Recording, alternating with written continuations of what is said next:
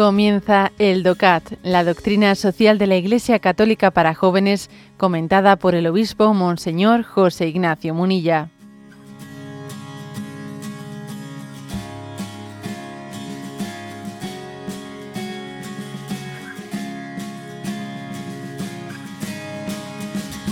Nos toca el punto cuarto, que pregunta, ¿se puede experimentar a Dios? Y responde, si reflexionas sobre ti, te darás pronto cuenta de que no te has hecho a ti mismo. En realidad nadie te ha preguntado si querías existir o si hubieras preferido no hacerlo. De repente apareciste y enseguida percibes también que eres finito. Hoy, mañana o pasado concluirá tu vida. También todo lo que te rodea dejará de existir en algún momento. Y sin embargo, eres capaz de pensar en lo infinito, es decir, en algo que existe y que nunca pasará. Aunque te encuentres rodeado de cosas pasajeras, te sientes atraído hacia lo infinito e imperecedero. Te gustaría que algo de ti permaneciese. Sería muy triste que todo el mundo, que todo el hermoso mundo fuese solo una instantánea tomada sin más y que pudiera simplemente caer en la nada. Solo porque Dios existe verdaderamente, estás resguardado en su seno.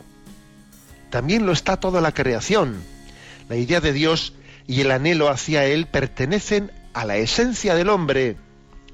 La nostalgia de lo infinito y del encuentro con lo absoluto son comunes a todos los pueblos, culturas y religiones de la tierra. Hasta aquí este punto cuarto. ¿Se puede experimentar a Dios?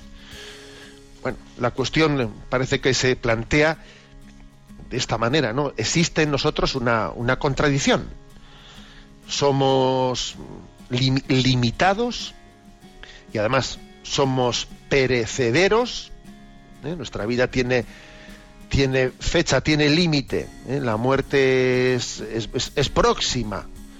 Y al mismo tiempo, siendo limitados y siendo perecederos, sin embargo, en nosotros hay un deseo de, infinitud, un deseo de vida para siempre, un deseo de, infinito que desde luego no se conjuga con ese ser limitado y perecedero. De a ver, ¿cómo se puede, se puede entender que siendo pues tan poca cosa, al mismo tiempo tengamos una hambre y sed de infinito? Es como si llevásemos un motor, un motor potentísimo de un Boeing, ¿eh? metido en un SEAT 600. Pero ¿cómo es posible que haya un motor tan grande para un coche tan pequeñito? ¿Mm? Pues sí, ese motor es un, deseo de infinitud y el coche tan pequeñito, ese SEAT 600 en, el que, no cabe el motor, ese soy yo. A ver, ¿qué contradicción es esta? ¿Eh? Claro, nosotros lo que, lo, que afirma, lo que afirma nuestra fe es que hemos sido hechos por Dios y para Dios. Y eso es lo que explica ese motor tan grande que tenemos, ese deseo de infinito. Claro, vendrá alguien y dirá, vamos a ver, ver un momento, un momento. Eh, eso de que tú desees a Dios, ese deseo que tienes de infinitud, eso no demuestra que Dios exista. ¿eh? El deseo no muestra, o sea, el, el, deseo no demuestra que exista la realidad. El deseo es deseo. ¿eh?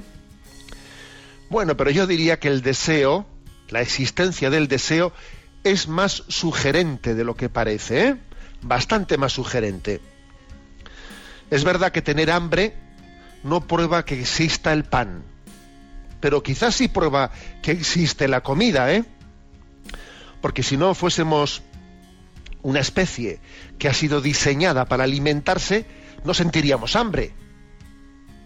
A ver, si no hubiésemos sido diseñados para alimentarnos como siento hambre. ¿Eh?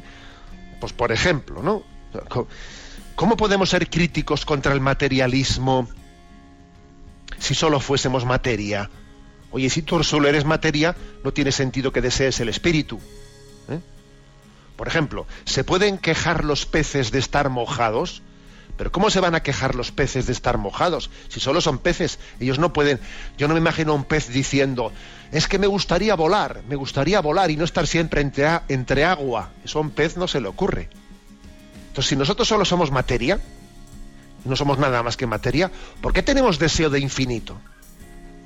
Ya sé que tener hambre no prueba que exista el pan, pero igual sí prueba que existe la comida, ¿eh? O sea, que eso, la existencia del deseo dentro de nosotros es más, o sea, es más sugerente de lo que parece. Está de alguna manera abriéndonos a la, a la ventana de, de la presencia de Dios, de Dios en nosotros. Ese deseo o lo, o lo puso Dios en nosotros o no hay quien lo entienda. No hay quien lo entienda. Por ejemplo, cuando amamos a una persona, el deseo que tenemos de amar, de amar para siempre, de que ese amor no perezca, ¿no? Un enamorado no, dice, bueno, te quiero, pero eh, te quiero para un ratito y luego que sea lo que sea. No, no, el, amor tiene deseo de totalidad y plenitud y de, eternidad, ¿no? Decía Gabriel Marcel, un filósofo francés, ¿no? Del siglo XX, decía él, amar a una persona es decirle, tú no morirás jamás. En el fondo, el amor tiene ese deseo de totalidad, de plenitud, que es como si tú le dijeses, porque claro, no, se lo dices racionalmente, se lo estás diciendo con el corazón. Amar a una persona es tanto como decirle, tú no morirás jamás. Porque el amor es lo que nos queda del paraíso. O sea, del paraíso de cuando de cuando el hombre no ha vivido en esa intimidad con Dios, el amor es una reminiscencia del paraíso. Y en el cielo se quiere para siempre. Y por eso cuando uno ama quiere que sea para siempre.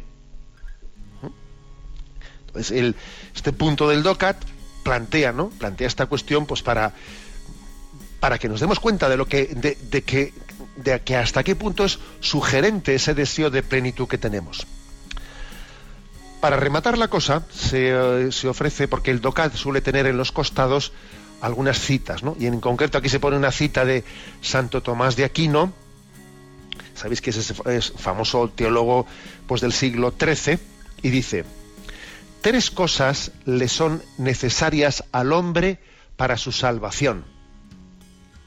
El conocimiento de lo que debe creer, el conocimiento de lo que debe desear, y el conocimiento de lo que debe cumplir. Curioso esto, ¿eh? Es curioso esto, de lo que debe creer, de lo que debe desear y de lo que debe cumplir. Tres cosas salvan al hombre. Oye, qué curioso. Yo francamente os voy a decir que no había escuchado esta cita ¿eh? hasta leerla ahora en este momento. El conocimiento de lo que debe creer. Bueno, pues, pues es precisamente eso, eso es el credo, ¿no? Esa es la fe. El conocimiento de lo que debe desear. O sea, esa es la esperanza. Fe, esperanza. Y el cumplimiento de lo que debe cumplir, que es la caridad, que es, que es lo que debo hacer, lo que debo cumplir, que es la moral. ¿eh? Son, fijaros, los tres aspectos los tres aspectos básicos ¿no? en torno al catecismo de la Iglesia Católica. ¿eh? Los tres aspectos. Jesucristo, camino, verdad y vida. El camino es la moral, ¿no? los mandamientos de la ley de Dios, lo que el hombre por amor, por caridad debe de realizar.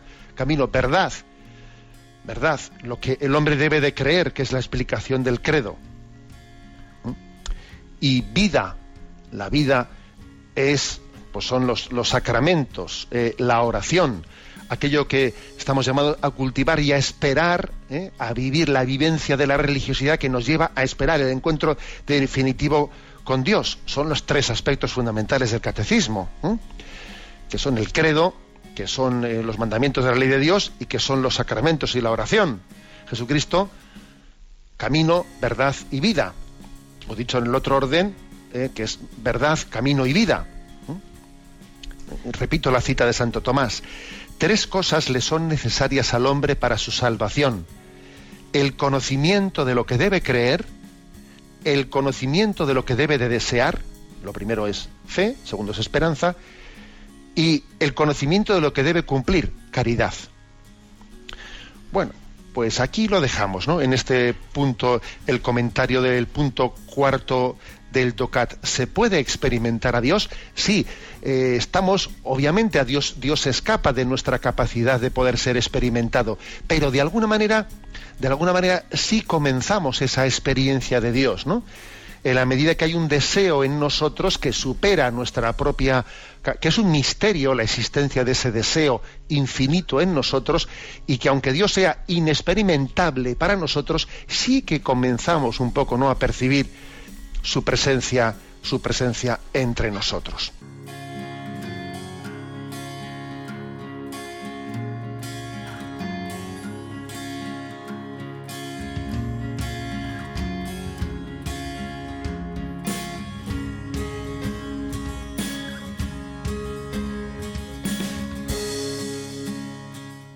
Has escuchado el DOCAT, la doctrina social de la Iglesia Católica para jóvenes, comentada por el obispo Monseñor José Ignacio Munilla.